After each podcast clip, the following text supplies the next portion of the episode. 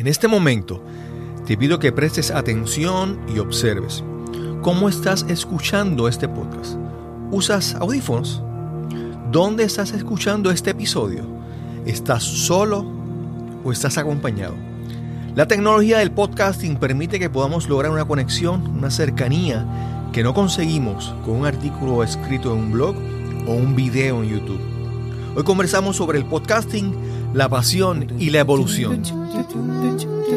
Nos cambiaron los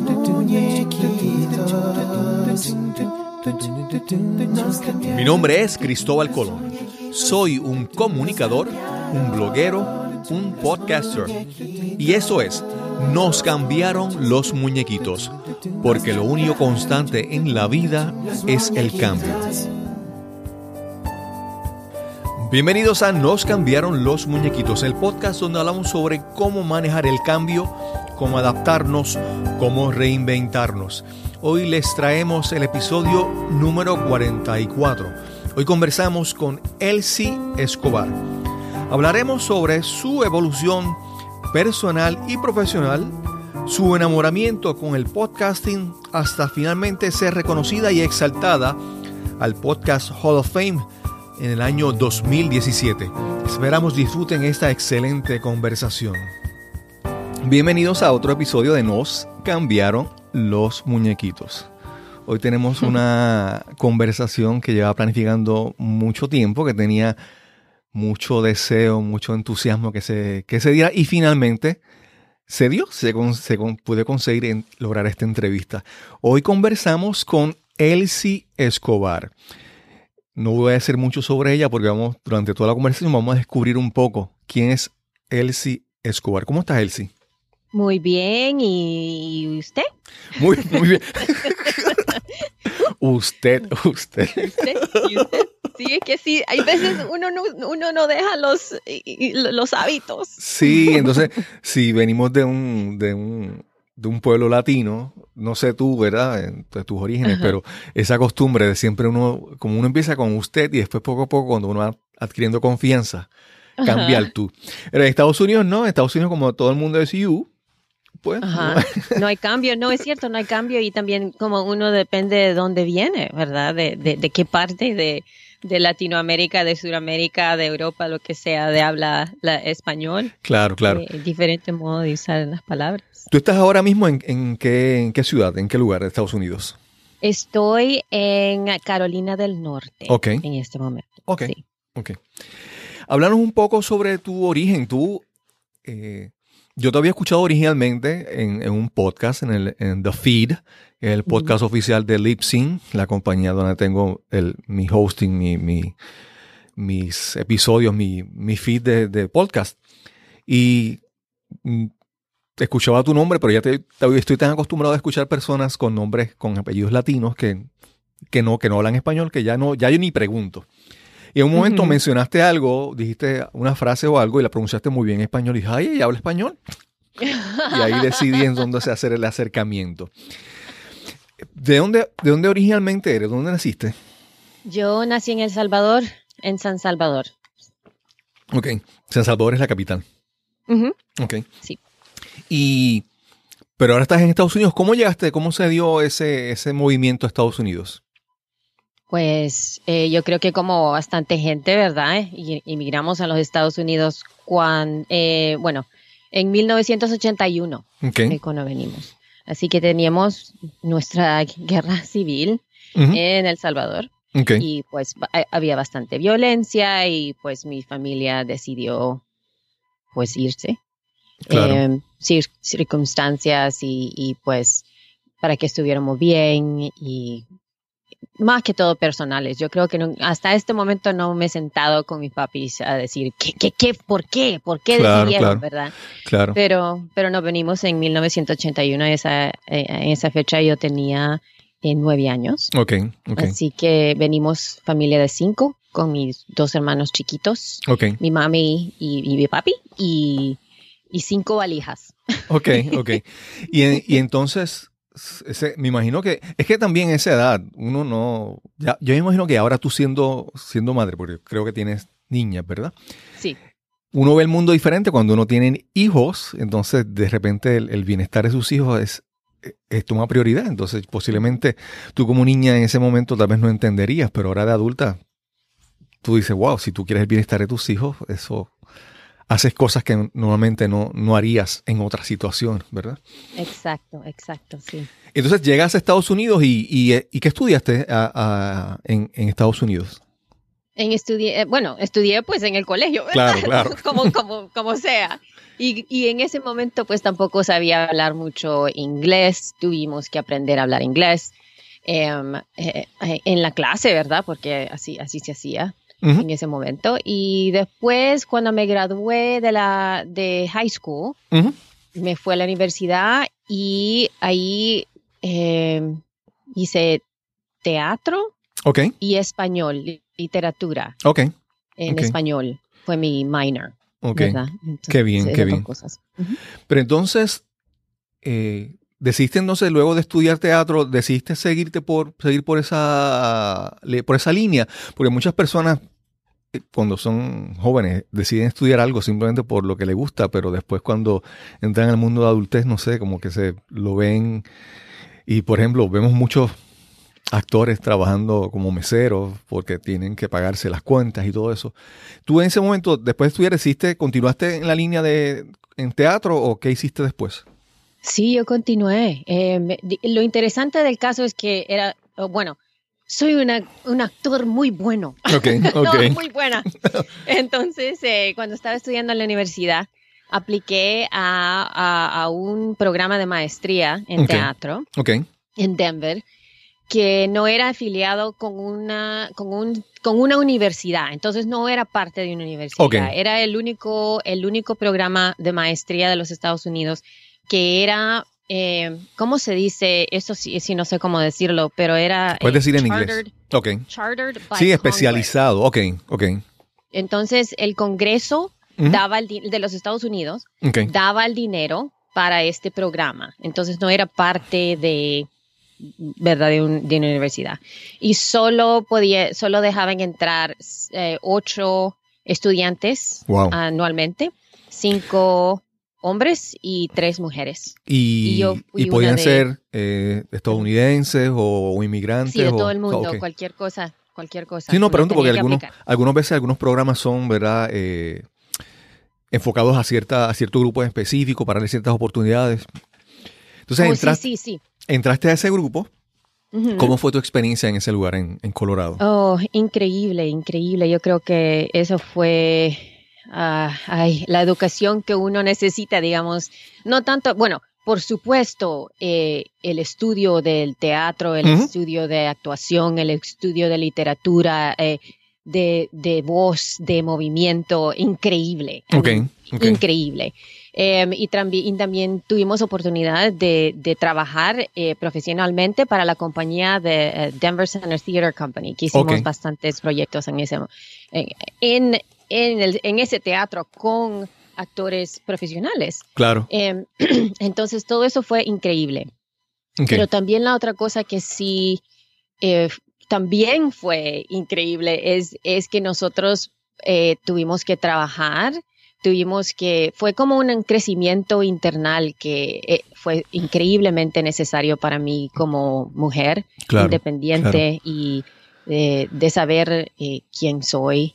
Em, así que yo creo que eso fue lo que más me, me cambió de ese programa. Yo, yo también, yo he visto ahora que tienes eh, tu trasfondo tú también eres instructora de yoga. Y yo, yo he visto, yo también en algún momento di clases de yoga. Eh, estudié para eso, pero no, no, no, no, lo estoy haciendo.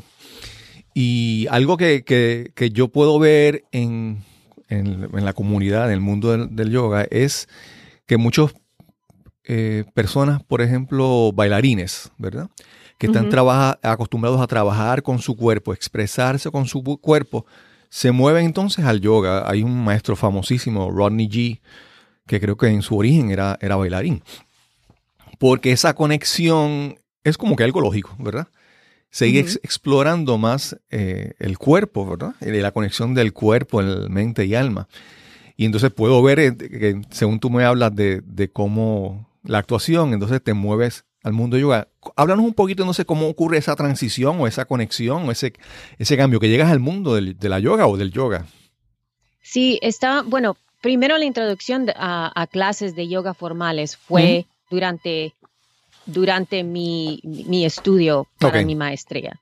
Entonces ahí teníamos tres, no me acuerdo si era tres días a la semana o dos días a la semana que teníamos clase de yoga. Llegamos y la teníamos, no, no teníamos nada, no sabía nada, nadie de nosotros sabíamos qué es lo que estábamos haciendo, pero teníamos la clase y lo que yo usaba, yo usé lo que aprendí en esas clases para calmarme los nervios, ¿verdad? Cuando iba, cuando, iba a hacer mis, mis performances, cuando, cuando iba a tomar el, el stage. Okay. Y entonces, em, bueno, y lo dejé, vaya, lo dejé porque me gradué y toda la cosa, y después regresé a Hollywood por 10 años okay. a, a, tratar de que me, que me dieran trabajo, porque es lo que va a hacer uno en Hollywood, ¿verdad? y yo era mesera y toda la cosa que uno hace por 10 años también, por todo ese tiempo, pero la vida de actor, de buscar trabajo en Los Ángeles, es bien dura y fue la, la, la, parte más dura que, he vivido. Sí, me imagino que es em, muy competitivo también.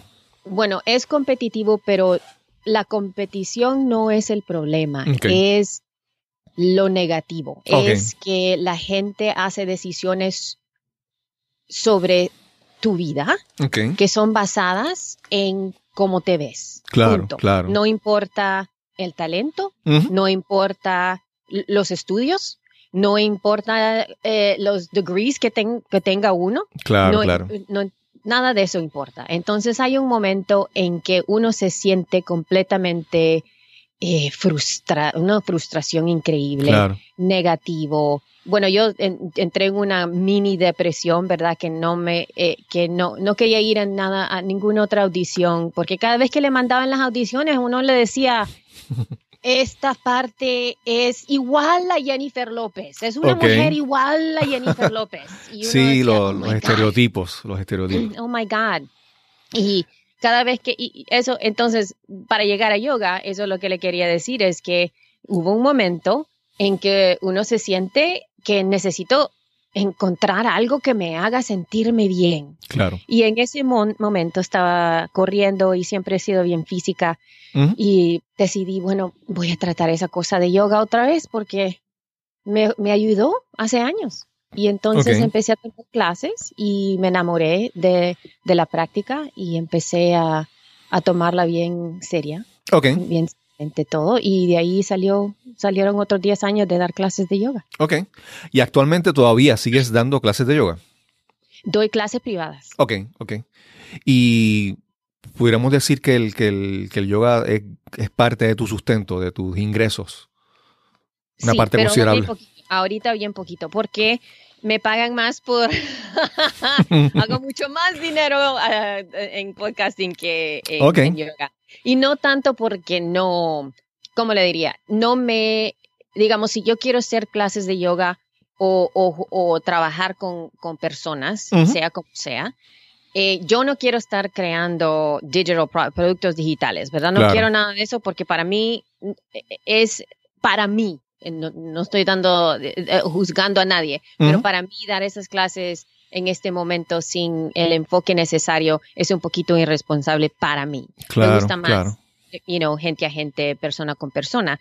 Y pues soy una mami de niñas de menos de 7 años, perdón, de 10 años, 17, en 10 años y 7 años.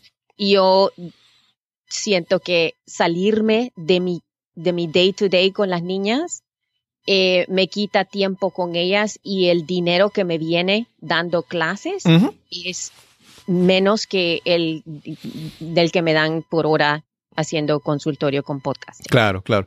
No, fíjate, yo, mi experiencia, eh, en mi caso, yo, yo estudié, estudié primero en Puerto Rico, yoga, y después estudié, eh, mi pareja entonces eh, tenía el mismo interés y decidimos ir a estudiar a Santa Barbara, California con Ganga White y Tracy Rich. Y allí estudiamos y después continué enseñando eh, yoga, pero en un momento yo me sentí que, no sé si a ti te pasó, pero yo sentí que de repente si uno tiene que enseñar yoga para ganar dinero, para vivir, como que de repente se pierde la, el propósito.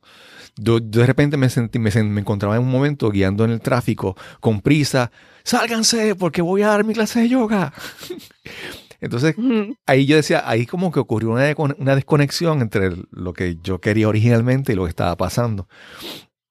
Que entonces, dar yoga para tratar de vivir, de dar clases de yoga, para mí fue como que, mm, ahí, eso, por eso dejé de dar clases de yoga por ese momento, porque sentí que esa, esa, había una desconexión, ¿verdad?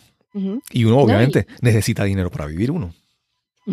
No, y, es, interesante el, cambio entre hacer un negocio, ¿verdad? Y dar clases. Claro. Entonces, eh, digamos, eh, hablando un, poquito de podcasting, mi primer podcast se llama Elsie's Yoga Classes, es mi clase de yoga, ¿verdad? Así empecé en, mil, en, en, 2000, en el 2006.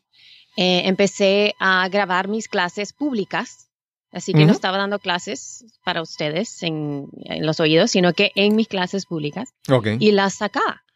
Eh, a la gente le fascinaba mucho, ¿verdad? Que, tenía esas clases. Y hasta este momento no he publicado una clase nueva desde 2013. Eh, y todavía están descargando las, las clases todos los días. Más, tengo más downloads en, en, ese podcast que los otros que tengo. Wow. Pero porque son clases que se pueden hacer una vez, diez veces, cien veces, lo que sea, ¿verdad? El concepto de dicen en el mundo digital que le dicen que sea evergreen, que sea un contenido, eh, contenido que todo el tiempo lo puedes utilizar independientemente del tiempo, de la fecha, del lugar. Sí, por supuesto. Entonces ahí está, ¿verdad? Y, entiendo eh, lo bueno. Bueno, pero hablando de lo que estábamos hablando de negocio, ¿verdad? Que todo el mundo que conocía, o hasta ahora, aunque le, digo a la gente que mi, ese podcast está, todavía está descargando tanto y, hay muchos downloads y todos me dicen, ¿y por qué no estás haciendo dinero? es lo primero que me dicen, ¿por qué no tenés esto? ¿Por qué no tenés el otro? Y de, de veras, yo empecé eso por darle algo a mis estudiantes. Ok. Llegó, ¿verdad? Punto. No quiero hacer dinero con esa no quiero, no quiero hacer dinero con ese podcast. Claro, claro, claro. ¿Verdad? Pero entonces, ¿cómo se da la, la, cómo surge la idea de convertir las clases de yoga en un podcast? ¿Quién te, quién te habló del podcast? ¿Quién te enamoró? ¿Quién te presentó la idea? ¿Cómo ocurrió eso? A mí me dieron eh, uno de los esos iPods que tenía eh, mm. el video iPod. Sí, sí. ¿Verdad? Me lo dieron para Navidad. Ok. Y entonces yo no tenía música en mi computadora, no, no, no, no había cambiado yo a música digital. Yo todavía tenía mis CDs y, tenía este iPod y ¿qué voy a hacer si no tengo música digital? Claro, claro. Entonces lo que hice, pues lo, puse en la computadora y encontré iTunes y, y empecé a buscar cosas no quería pagar, no para nada. Entonces empecé a ver qué es lo que había ahí que estaba gratis y encontré estas cosas que se llamaban podcast. Y entonces había un resto de, de shows que nunca había encontrado. Así que empecé a suscribirme a un resto de shows y la mayoría de los shows que, que, que empecé a, a, a, oír fueron educativos. Em, uno fue de anatomía porque pues estaba dando clases de yoga en ese momento y dije, wow, puedo aprender sobre más anatomía aquí y, eh, gratis. Y también había un instructor de Harvard que estaba dando una clase sobre computadoras. Y yo no sabía nada de computadoras, lo básico, ¿verdad? Porque yo no, entendía nada. Y dije, wow, qué interesante eh, esto. Y empecé a oír esa clase y en esa clase había un, un promo, ¿verdad? Uno de esos promos de, de, 30 segundos o lo que sea. Y también había una, un como segmento que era de otro podcast de otro podcaster que en ese momento se llamaba eh, The Typical PC User. Y era otro podcast independiente que daba clases a la gente sobre cómo usar lo básico de una PC. Y entonces yo me suscribí a su show y nos hicimos amigos. Y él fue como mi, mi profesor de podcasting, porque cuando yo decidí hacer el podcast eh, mío, que yo yo fui la que me dio, me dio la idea, ¿verdad? De, oh, quiero hacer podcasting, ¿qué puedo hacer? No quería hacer ningún nuevo show, sino que quería tratar de hacer esto, ¿verdad? Claro. oh, voy a, voy a grabar mis clases de yoga porque las estoy dando. Eh, ¿En, qué, ¿En qué año estábamos para, cuando, esto ocurre, ¿en qué, para qué año estábamos hablando? 206. Ok, 2006. 2006, sorry. Ok. You're like, what? Entonces, ahí comienzas, comienzas con tu, con tu podcast ya en, con las clases de yoga y el podcast. Mm, sí. Me decía que entonces estabas más enfocada, era como que brindarle una opción adicional a tus estudiantes. Era, sí. Si un estudiante no llegaba un día, pues aquí tienes la clase en mi podcast, escúchala. Sí. ¿Cómo fue la, cómo fue la, la respuesta de, de esa primera audiencia? ¿Cómo fue creciendo ese, ese podcast? Bueno, en ese momento hay que ponerse a pensar eh, el, tiempo, ¿verdad? Sí. 2006, yo fui la primera mujer que estaba dando clases de yoga en esta forma. Exacto. Sí, era una, una eh, pionera. Sí, entonces, en iTunes siempre estaba en en lo primero de iTunes. Siempre me ponía en la foto, siempre estaba en los features, siempre, pero constante, siempre estaba ahí, porque era la única. Entonces, eso ayudó mucho, por supuesto. Em, pero yo no hice nada de mercadeo, de promoción, de nada, nada, nada, nada. Entonces, eso, ese es lo que le digo yo, el X Factor, que yo no le puedo dar, no le puedo decir a nadie que esté empezando ahora que le van a dar los resultados que yo tuve en ese tiempo, porque eso es más de 12 años, hace 12 años. Sí, en ese entonces, entonces, el podcast, eso era algo de, no sé, de, geeks, de personas que conocían mucho tecnología. No era algo mainstream, no era para todo el mundo. No, para nada. Y entonces era una cosa que decían, oh, yo quiero encontrar una clase de yoga. Oh, hay dos. ok, Entonces era o este o este, no era claro, no tenía las opciones que tenemos ahora. Digamos, si uno entra ahorita en iTunes o Apple Podcast y uno ponga yoga, va a salir una barbaridad de, de oportunidades. de conversaciones, de clases de video, de que no sea video, que es audio, que es de 20 minutos, de 30, de 40, ¿verdad? Una, una cantidad, una variedad increíble. Sí, ahora no, no hay excusa. El que quiere aprender de yoga, hay tantas opciones, tantos lugares que, que hace mucho tiempo eso no existía. Entonces, cuando eh, yo veo que también tú tienes una serie, ese, ese fue tu primer podcast, eh, tu primer podcast, Elsie's Yoga's Class, pero también tenías, más adelante surgió otro que era She Podcast, ¿ese es el nombre correcto? Sí, ese es el nombre correcto. sí, después eh, empezamos She Podcast. Okay. Después de The Feed, porque The Feed llegó ah, anteriormente. okay. De, She Podcast. En 2013 uh, empezamos The Feed y después en 2014 empezamos She Podcast. ¿Y cómo llegaste entonces a, la atención de, de Lipsync, que es la, una de las compañías más grandes en, en lo de hosting de, ¿verdad? En almacenamiento de, contenido de podcast. ¿Cómo llegaste a, esa, cómo se te da esa oportunidad? Eh, muy, otra vez hay que pensar que en, mil, en, el, 2000, en el 2006 estaba yo, ¿verdad? Como la, la, de yoga. Y así, así me conocían. Oh, tú eres la, del, la de la clase de yoga, tú eres el de podcast de yoga. Era como una persona, ¿verdad? Entonces yo empecé a, llegar a las conferencias que eran pequeñitas, ¿verdad? Más que todo por ahí en, en, en eh, perdón, en, en California, en, uh, Southern California. Entonces, em, llegaba a esas, a esas conferencias y me conocían solo porque yo era la única y era una de las únicas mujeres. Y entonces en ese momento también me empecé a dar a conocer, hice amigos con los, con los podcasters de Los Ángeles, que se llamaban de LA Podcasters a ese momento también. Y, y también había un podcast que es, todavía está, pero no ha sacado muchos, muchos episodios, que se llama Podcast 411, que es con mi co-host Rob Walsh, que es el vicepresidente de, de Podcast Relations en Libsyn. En ese momento no era. Y me hizo una entrevista y como él tenía entrevistas con podcasters en, en, su show, eso es lo que hacía. Entonces em, llegué ahí y nos conocimos. Eh, durante ese momento que hice el episodio con él, eh, empezaba a trabajar con Libsyn y yo le dije a él, me voy a ir de los de los de Estados de, perdón de los Estados Unidos de, los de Los Ángeles ya, ya acabé aquí en Los Ángeles me voy a ir a otra al otro lado estoy cambiando de, de lo que estoy haciendo si hay, si algo viene en tu lado dime verdad de, para trabajo o lo que sea porque estaba completamente abierta en ese momento.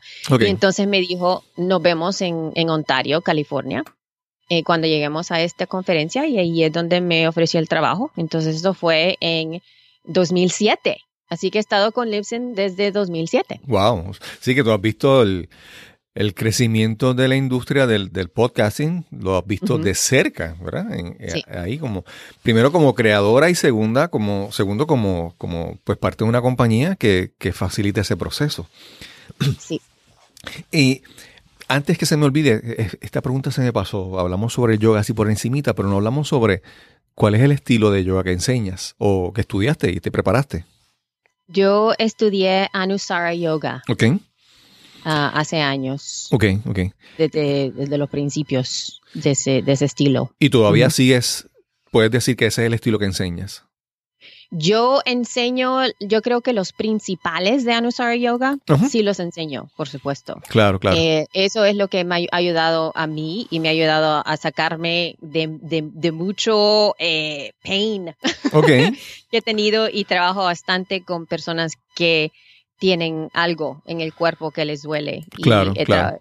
mi, mi, mi mi enfoque es en, es en eso, no es tanto en hacer las poses y, que la gente tenga un workout, ¿verdad? Sí, y algo que te quería, que he observado en el mundo del yoga es que cuando uno entra en el mundo, ¿verdad? empieza a enseñar, entonces uno empieza a desarrollar como que una intuición de que es lo apropiado para ese momento, para esa situación, para este, para este estudiante. Y muchas veces hay muchos estilos de yoga que son como que eh, ya tan rígidos. Tienes que hacer esta secuencia, tienes que hacer esta postura y no puedes salirte de aquí. Y si lo haces diferente, ya no eh, estás haciendo, teniendo problemas.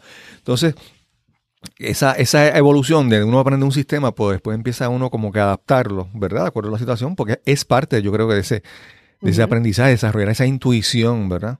La intuición, sí. sí. Yo, yo, yo, por ejemplo, hace un tiempo yo veía un estilo de yoga que se llamaba Iron Yoga, que era un estilo de yoga donde uno incorporaba unos pequeñas, unas pequeñas pesas. Y aunque tal vez el estilo no era tan, pero yo vi que en algunos momentos ese elemento se puede utilizar en algunas situaciones. Entonces uno va como que incorporando, uno va moldando poco a poco, poco a poco eso. Entonces, ya eh, comienzas en el lip sync. Me dijiste que fue en el 2007. Wow. Entonces, ¿cuándo comenzó con el podcast de She Podcast? En 2014. 2014. Y, surge, ese podcast surge, ¿por qué necesidad? ¿Qué, qué vino a hacer ese podcast? ¿Qué, ¿Qué, tú querías alcanzar con ese podcast que estableciste? Yo creo que en ese momento lo que teníamos, eh, eh, teníamos un Facebook group que lo empezó a mi co-host, Jessica Kupferman. Ella empezó un, un, grupo en Facebook llamado como Mujeres de Podcasting o algo así, ¿verdad? Porque no había ningún grupo así. Entonces ella lo creó y yo dije, ¡ay, qué bueno! Me puse súper contenta. Entonces empecé a decirle yo al resto de mujeres que yo conocía, ¿verdad? Ella no conocía muchos en ese momento, entonces muchas en podcasting. Así que yo empecé a hablar, y estaba súper contenta y empezamos a ver, nos hicimos amigas, ¿verdad? Y eh, entonces empezamos a ver que había conversación en el grupo que decía, ¿por qué no había un podcast sobre podcasting de mujeres, del punto de vista de mujeres? Entonces nosotros nos quedábamos viendo ahí como oyendo, ¿verdad? Y todo el mundo decía, necesitábamos un podcast, empecemos un podcast. Y entonces Jessica y yo y yo nos pusimos juntas y decimos, empecemos hoy. Ok, ok. entonces por eso, por eso decidimos hacer She Podcast y pues en este momento tenemos más de eh, 11 mil mujeres en el grupo y un, un, show y, también una educación y eh, tenemos muchas cosas que estamos haciendo con She Podcast. No, sé cómo es la situación allá en, tu, en tu hogar, pero por lo menos en Puerto Rico, cuando uno mira las redes sociales, uno ve las promociones, uno, las, las mujeres están tan ansiosas de seguir buscando alternativas, de emprender, de aprender. Yo te puedo decir que cuando miro promociones de eventos, de eventos de adiestramiento, de, vamos a decir, de mercado en las redes, las redes sociales, de generación de contenido, cuando uno mira la cantidad de eventos que son enfocados a la mujer son mayoría. Mm. Mayoría, entonces yo como, como hombre digo, nos, estamos quedando atrás. Pero es, bueno, eh, eh, por ejemplo, en, nuestro caso, yo, mi, mi podcast no genera como tal ingresos el podcast, pero me ha generado unas oportunidades porque personas han querido aprender cómo hacer podcasting y entonces pues, terminamos haciendo unos talleres y un, bootcamp. Y, y, del bootcamp, todas, tenemos, hay cuatro, cuatro podcasts que se están, que se están creando, todos son de mujeres. Mm. Y eso, eh, como te digo, lo veo, no sé si en Estados Unidos, donde tú vives, es así, pero, pero aquí he visto eso, es, he visto ese deseo de, las, de la mujer que, de seguir buscando alternativas a emprender y buscar oportunidades. No, sé si en Estados Unidos, en tu comunidad también es, es parecido, es así. Sí, sí, por supuesto, hay una cantidad, pero el, el, problema no es tanto de que no estamos buscando las oportunidades y que hay instrucción y educación, sino que en este momento la, la eh, el coverage de, de, de, media siempre enfoca en los mismos 10 hombres. Sí, sí. Entonces no importa cuántas mujeres, digamos, todo el mundo vamos a tener el, la pregunta, ¿por qué no hay tantas mujeres en podcasting? ¿O por qué no se ven tantas mujeres? Pues fíjense que mejor deberían de verse en el espejo porque estamos aquí. Claro, no claro. Es, no es problema de nosotros, sino que de la cultura. más que todo de la cultura de promoción y de media sí. que no nos cubre. Sí, yo creo que también. Sí, a veces, a veces, no voy a decir nombres, pero a veces uno ve el. Hay personajes de que están, que se han hecho famosos en, en esto del mundo digital, en, con su con su canal de YouTube, con su podcast, con sus adiestramientos, y son, entonces son así bien, eh, no sé cómo, en Puerto Rico diremos macharranes, y dicen malas palabras, y hablan malo, y son rudos, y son, y, creo que, no lo había visto desde ese punto de vista, pero sí, sí, yo creo que el, el media, los, medios de comunicación, como que enfatizan más a esa, a esa, a ese tipo de personalidad. Todavía, ¿verdad? Ese machismo, vamos a decir así, que sobresale más, sobresale más que las podcasters eh, femeninas. Cuando sí. Ana, dime. No, que la, cobertura de, de, sea de donde sea, em, no es no se interesan de nada, ¿verdad? Es, son perezosos. es como que dicen, oh, vi en este otro artículo que está aquí este podcaster y entonces vamos a hablar con este, con este, otra vez, y ponerlo en la lista y ya estuvo. entonces Es, es que en este momento no hay curiosidad eh, de, de la gente para para nada más. Claro, claro. Sí, entonces uno dice, pero los medios de comunicación realmente están proveyendo lo que la audiencia quiere o es, o es que la audiencia se conforma con lo que ellos le dan, ¿verdad? Eso es como una pregunta, es un círculo vicioso, uno no sabe, ¿verdad? Que vino primero el huevo o la gallina. Estás escuchando Nos cambiaron los muñequitos. Ese es el episodio número 44 y hoy conversamos con Elsie Escobar. Sí, yo creo que en este momento estamos en un, eh, estamos en, eh, eh, en, en, un tiempo en que los periodistas de veras tienen que hacer un poquito de más trabajo, a buscar la historia en lugar de, de sentarse y reaccionar. Claro, Porque en este momento no hay, no hay, el periodismo está en una, en un, en un modo en que está casi igual como nosotros, que estamos en Twitter o estamos en Facebook y vemos un headline y decimos, oh, esto es lo que está pasando. Claro, claro. Y entonces siguen eso en lugar de sentarse, ver el punto de vista, eh, tener más curiosidad, hacer el trabajo, encontrar nuevas voces, porque, porque es muy, es muy difícil. Claro, claro, claro. entonces, sí. No, y otra cosa también es que como eh, se ha empiezan a surgir más podcasts y entonces empiezan a surgir la parte de especializarse, lo que le llaman es eh, crear un, buscar un nicho, ¿verdad? Entonces ya, ya, por ejemplo, muchas, muchas hombres o mujeres que empiezan un podcast, desde, su partida ya no están lanzándose a buscar una audiencia masiva, sino se están enfocando en, un, nicho específico. en, mi caso, hay una, tengo una compañera que eh, creó su podcast, se llama De esteticista a empresaria. Y ella está mm. enfocada, no está enfocada en todas las mujeres que se maquillan o que van a salones de belleza, ella está enfocada en las esteticistas, las mujeres que están, o los hombres, ¿verdad? Que están en, salones de belleza y quieren transformar eso en un negocio exitoso. Y eso, ¿verdad? Le, brinda una, una, una alternativa. Sí, entonces tú, como has sido, has sido testigo, has, sido, has estado ahí espectadora en, en, en, en ringside, viendo el crecimiento del, del podcast en Estados Unidos, pero también el podcast ha ido evolucionando en América Latina, en otros países. Siempre, siempre se dicen que hay como un factor de conversión, que lo que ocurre en Estados Unidos empieza a ocurrir después en otros países con cierto retraso. ¿Cómo, cómo tú ves primero el futuro del podcasting, la evolución del podcasting en el 2019 en Estados Unidos? Y después hablaremos un poquito sobre América Latina. ¿Cómo lo ves?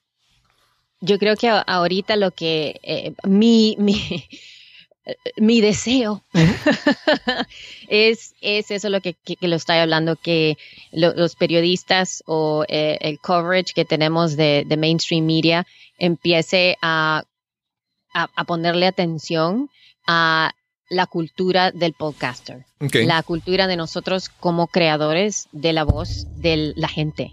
Porque en este momento el enfoque continúa a ser eh, public radio o public media o eh, la gente de los, de los, de los coastal, digamos de Nueva York y, de, y de California. sí, sí. ¿Verdad? Entonces, eh, hay un como, ¿cómo se le diría? Que el enfoque es increíblemente, no es diverso. Sí, sí. Entonces, tiene, eh, lo que me gustaría que, que, se viera es que hay más. Claro, hay más. Yo, yo no sé, pero a mí yo a veces, a mí, yo he tenido conversaciones con personas que yo pensaría que son típica audiencia de podcast. Por ejemplo, profesores universitarios o gente que son rector o decano en una universidad o gente que son profesionales. Y cuando les hablo de podcasting, ellos, mucha gente dice, mm, no saben, no tienen idea. Y yo creo que también hasta en los medios de comunicación tradicionales hay mucha gente que todavía pues su mente está puesta en los medios de comunicación tradicionales y como que de repente no, conocen tanto de podcasting. Hay, mucha gente que, hay muchos que sí, son muy eh, asiduos, escuchas de podcast, pero hay gente que no, todavía no tiene, no, ha escuchado un podcast en su vida. Y yo creo que eso hay, hay una gran oportunidad en esas personas, en, esa audiencia, en, convencerlos, ¿verdad? De transformarlos de, de, lo que es medios de comunicación tradicionales, prensa escrita o eh, radio, a moverlos al, podcast. Eh, entonces, yo, yo por lo menos, yo comencé mi podcast, yo comencé consumiendo podcast hace ya unos dos años, tres años. Y me lancé, me lancé con el podcast el año pasado, 2018. Pero este año yo he visto tantas cosas, por ejemplo, ya hemos visto podcasts que se han, han cambiado, han, evolucionado y de ahí surge un programa de televisión o una serie o hemos visto cómo, por ejemplo, Pandora, que era principalmente música, ya está agarrándose al mundo del podcast. Hemos visto una, evolución que, yo creo que, ¿cómo, cómo ves eso, esos, esos pasos, esas cosas que ocurrieron en este año y que las que ocurren siguen ocurriendo en 2019? Eh, otra vez hay que, hay que ver el, el, ¿cómo se dice? El lens, ¿verdad? De dónde viene esa comunicación de podcasts que, que ahorita sí, sí se ven, se ven en bastantes lados, ¿verdad? Sí, Hollywood tiene los ojos abiertos y están viendo. Sí, hay, han habido shows que han tenido un protagonista que es un podcaster, que está, wow, qué bueno, ¿verdad? Claro, claro y que, digamos, hay, hay comunicaciones o diálogo en ciertos otros medios de, de, televisión o lo que sea, digamos, que la gente dice, oh sí, oí esto en el podcast, ¿verdad? Que es diálogo, que es normal, como, como decir, lo leí en el libro, ¿verdad? Lo vi en la en televisión, lo oí en un podcast. Entonces, eso sí ha cambiado bastante, el, el término eh, se está oyendo un poquito más, entonces ahí tiene un poquito más de, de enfoque y la gente o va a decir, oh sí, yo sé qué es, o va a decir, ¿y qué es eso del podcast? Que siempre pasan hablando de eso. Tengo, you know, ¿qué, qué, qué quiere decir? Eh, sí, todo eso está ahí, ¿verdad? Pero, digamos, en, en, este momento no veo que la mayoría de podcasts están haciéndose eh, programas de televisión, porque eso, no, digamos, ahorita acabamos de hablar en el, en el último episodio de The Feed. porque Rob eh, dio un resto de, números. Ok. Y dijo que, quiero ver, aquí le voy a decir esto porque, eh, oh my God, porque todo el mundo está diciendo eso, los podcasts y la televisión. Pero digamos, uno puede, eh, uno puede ganar un Oscar más que, que su show se haga a, a un podcast. Claro, Entonces ahorita dice que ya de más de 610 eh, miles de podcasts, es como de, de, 610 a 27. Ok. Esos son los, esos son los odds, eso es de lotería, mayor de la lotería que alguien. Claro, claro. Entonces uno puede llegar a ser un, un jugador del NBA Claro. Mucho más. Eh, tus odds que te maten es más. Entonces, em, hay, hay bastante que otra vez es el, narrativo o como se dice, el narrative, ¿verdad? claro. De mainstream media. Es, es, lo que quieren y más que todo lo que pasa. Cada vez que hay coverage de podcasting, y póngale, póngale ojo Claro, claro. La mayoría de la gente que ha sido entrevistada tiene algo que ver, meaning, tienen algún PR firm claro. que van a, van a, lanzar un nuevo podcast. Definitivamente. y tienen que hablar con su talento, ¿verdad? Porque esos son gente que es representada por Hollywood o es representada por nuevos, por grandes nombres en, en Nueva York o en California. Es la misma claro, cosa. Claro, claro. y, y yo te lo menciono más como son, para mí son como, en inglés dicen milestones, ¿verdad? Puntos importantes, como que históricos, como que, ¿verdad? Es, es, bueno ver, mira, se alcanzó esto, se alcanzó esto otro. No quiere decir que todo el mundo va a aspirar a eso, obviamente. Algo que yo, no sé si a ti, me imagino que sí, pero algo que es que cuando yo descubrí el podcasting, yo, yo por ejemplo, tengo mi página, mi dominio es cristobalcolon.net. Para yo tener para poder yo haber comprado ese dominio, yo lo tengo hace muchos años que lo compré y lo he conservado, porque es un dominio muy difícil de conseguir. Y antes, tenía un blog y ya tenía otras cosas y se me hacía muy difícil y, pesado escribir en mi blog y todo. Pero desde que yo descubrí el podcasting, yo me enamoré. La, la, la, el contenido para mí se hace más fácil generarlo. Por lo menos ahora estamos aquí conversando. Eh, a la misma vez es un gran aprendizaje para mí. Yo estoy enamorado del podcasting y, y lo hago porque me enamoro del, del, proceso, ¿verdad? No porque, no porque voy a esperar que, llegue a, a alcanzar una meta en específico, ¿verdad? En tu caso, ese enamoramiento del podcast, eh, del podcasting, ¿ocurrió? ¿Ocurre todavía? ¿Cómo, cómo es? Sí, todavía estoy, no estuviera en este medio si no estuviera así. Ha sido non-stop y todavía estoy increíblemente enamorada. Sí. hablo de podcasting todo el día y, lo que me fascina mucho es poder, poder eh, comunicar lo que es podcasting en lugar de lo que veo que la gente piensa que es podcasting, ¿verdad? Sí, definitivamente. Así lo que, de lo que tú hablas, que, que hay veces es, es increíblemente, ayuda bastante con ingresos, ayuda bastante con carreras, ayuda bastante con eh, eh, eh, de generar oportunidades, sea de dinero, sea de, comunicación, sea de, relaciones con otra persona, lo que sea, ¿verdad? Claro, claro. Es, hace mucho, pero eso también, también otras cosas, digamos, también speaking opportunities, también haciendo un blog, también haciendo un YouTube channel. Claro, claro. Todo eso se puede con otras cosas también, pero hay algo que yo siento que es súper increíble con, podcasting, que es, es, es un, medio de, de, intimidad. Exacto. Y, y, conexión. es, conexión, pero es de voz a, oídos, Exacto, ¿verdad? Sí, es, es, en es, es, ese trans, es esa transmisión de, de lo humano, de, de las voces, porque la voz es, digamos, si, haces una transcripción de este show, eh, hay, quizás hay cosas que diga yo que no tengan el poder de que me, que me hayas oído decirlas. Claro, claro. En ese momento. Yo creo que context, eh, especialmente en este tiempo, es bien importante. Claro, claro. Y lo humano es bien importante. El, el recurso de tu voz, de cómo no son las palabras, sino es el tono, tu volumen, la emoción que tú transmites. Es como tú dices, esa, esa intimidad que se alcanza con la audiencia es increíble.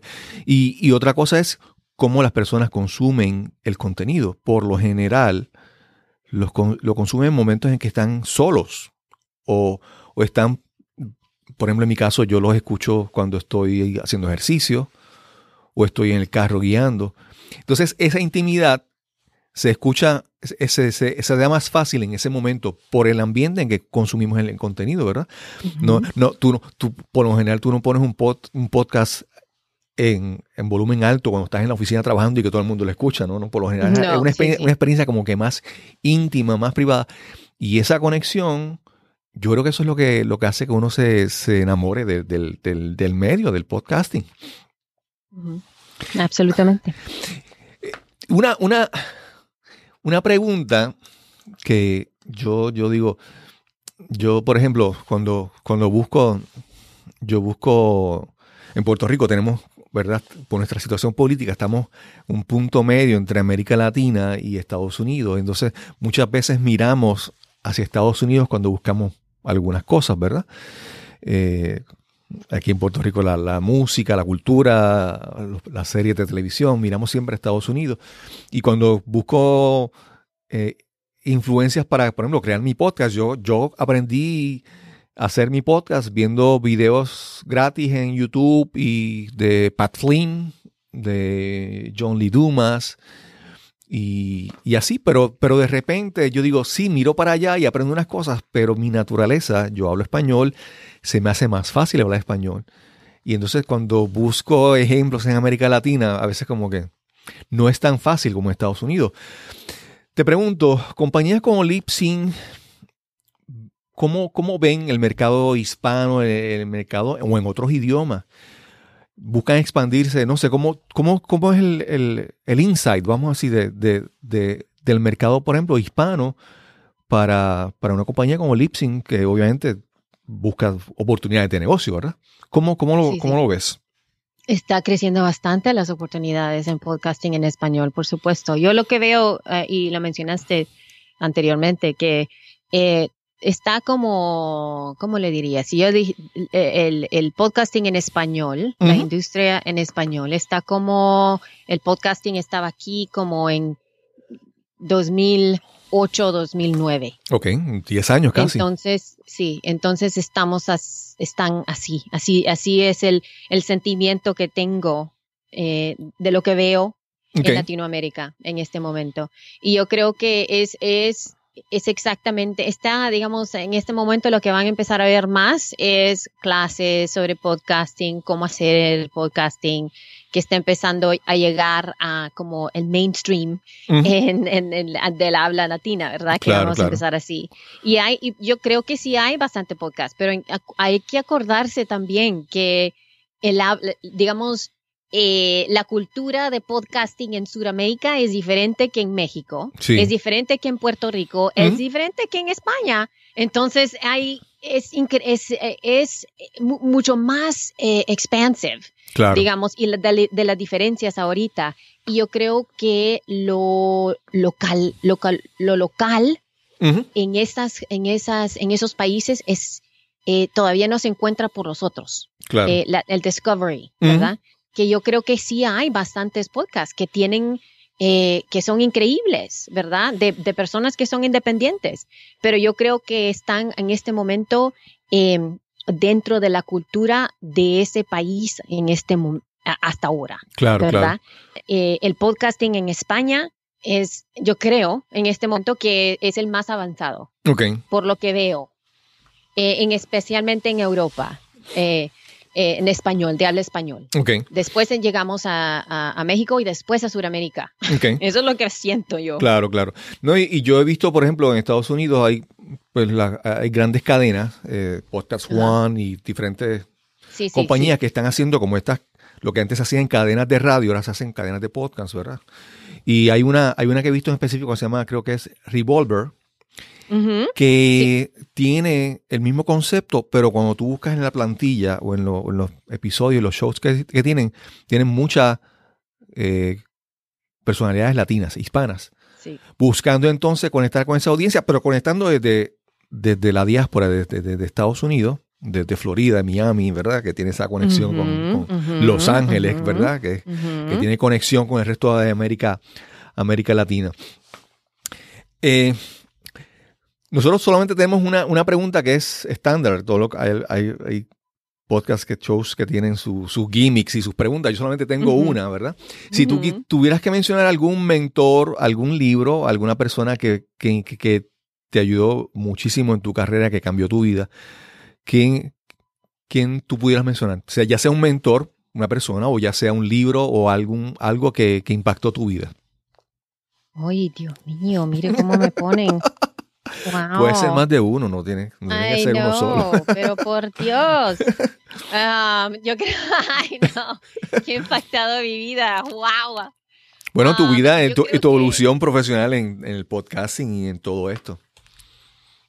Oh, goodness gracious. Um, yo creo que hay bastante, em, fíjese que eh, le, voy a poner un, eh, ¿cómo se dice? Un, caveat aquí o, de que el podcasting, el los dos podcasts que, que, me, que, me, han acompañado ya más de 10 años. Eh, el, el, año pasado oí 441 episodios y eso solo fue de una app. Wow. ¿Ok? Entonces, yo soy una, eh, yo soy lo que digo que soy una ¿cómo se dice? Listener, una, sí, eh, eh, eh, escucha, escucha, sí, sí. Yo soy professional listener, pero de podcasts. Sí. Entonces hay una increíblemente de los podcasts que me han ayudado en mi vida. y, son diferentes, son, son episodios, es un episodio de alguien, es un podcast de alguien, pero la, el meterme en aprender y a oír estas voces me ha abrido, abierto el, mi vida. Mi, mi, educación, mis posibilidades, ah, el coraje que tengo, em, eh, eh, la responsabilidad que he tenido, eh, todo. Me, me, ha dado, todo lo puedo buscar otra vez en podcasting, que, que empezó de podcasting. Qué bien, qué bien. Yo, yo también, yo a veces hasta me siento, por ejemplo, mencionaste hace un momento el, último episodio de The Feed y esta mañana lo comencé a escuchar porque yo tengo cerca de 20, 20 shows que estoy suscrito. Porque entonces ya, como te digo, a, mí por lo menos me gusta aprender de lo que dicen, pero también lo observo como, como, como podcaster. Veo cómo lo hacen, qué puedo aprender, qué puedo hacer diferente, qué puedo imitar de este podcast, de este show. Entonces uno se vuelve como que adicto, adicto. Yo, yo, el primer podcast que yo me convertí asiduo fue el de John Lee Dumas. Eh, eh, mucha gente empieza por ahí. Para mí ha sido una, gran diferencia. El, de, el programa de, de ustedes, de Fit, me encanta porque siempre al final tienen los, los stats, las estadísticas. Sí, sí, sí. y eso, eso para mí es como que, sí, porque a veces tú tienes tus estadísticas y tú las ves, pero entonces como decías hace un momento, el contexto. Cuando me comparo contra quién, entonces esa, cuando ustedes dicen, bueno, eh, en, un, mes eh, los downloads para un episodio son tal estadística, si tienes esta estadística, está sobre 50% de los podcasters o algo. Eh, para mí eso es una, gran herramienta porque es súper valiosa, ¿verdad? me, indica, me indica cómo estoy haciendo con relación al mundo en general, ¿verdad? Y, realmente te digo, pues disfruto, disfruto mucho, disfruto mucho sus, sus episodios, me encanta. Eh, son súper valiosos. Yo, cada, ustedes lo hacen, ¿cada cuánto tiempo hacen The Feed? Eh, cada dos veces al mes. Dos veces al mes. O sea, yo quisiera que fueran más, pero obviamente tienen una, una, una logística para crear eso. Pero te digo, realmente es es súper, súper valioso. Agradezco mucho el trabajo que tanto Rob como, como tú hacen en ese, en ese show. Y yo a cualquier persona que considere de, en serio el podcasting, ese es uno de los, de los podcasts que tienen que escuchar. Ah, porque de verdad, realmente el conocimiento que ustedes comparten es súper valioso. Elsie, si alguien quiere contactarte, alguien quiere saber más sobre ti, alguien quiere escuchar tu podcast, ¿dónde te pueden conseguir? Eh, pueden ir a elciescobar.com o buscarme en, ahorita estoy usando bastante Twitter. Twitter es donde estoy. Eh, me pueden encontrar ahí eh, arroba D, H E de LC Escobar. Ok. Ahí me pueden encontrar. También, entonces, si alguien quiere saber más sobre el, el, podcast de The Feed, es The Feed. Lo puede buscar así sí, The Feed. sí, se puede buscar The Feed a en cualquier plataforma. F E E D, pero hay que también escribir Lipson, que es L A I B S Y N, porque hay bastantes bastantes podcasts después de eh, nosotros sí, ese, que se llaman The Feed también. sí, se vuelve como que todo el mundo se copia. Sí. Realmente. Eh, también, si a alguien le interesa tu, tu, tu aspecto de la yoga, ¿dónde más te pueden conseguir? Veo que tú tienes otro, otra, otra página de, de, de tus clases de, yoga. Sí, ahí tengo, pero no la, no, bueno, me pueden ir a ver, pero no, no me he metido en ese website hace años. Ya tengo, creo que, no.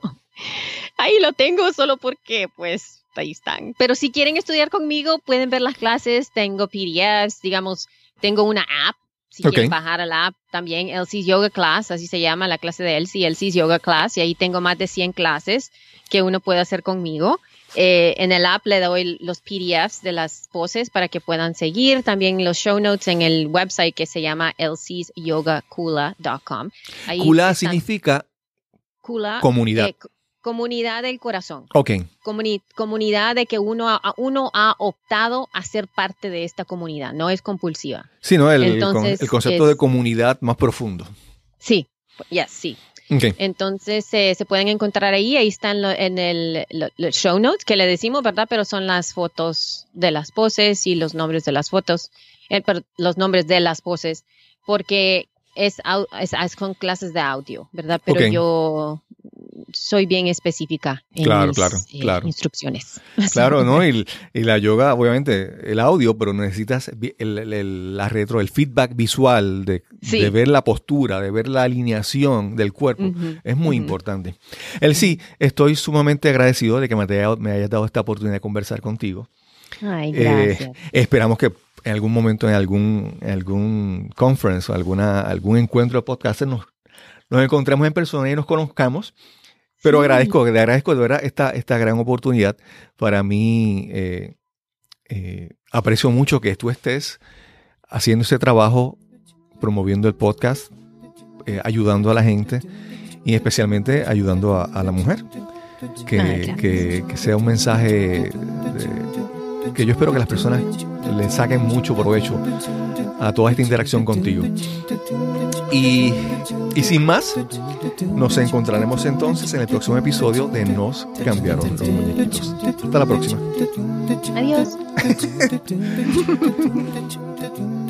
Gracias a Elsie Escobar por darnos la oportunidad de tener esta conversación para este episodio de Nos cambiaron los muñequitos.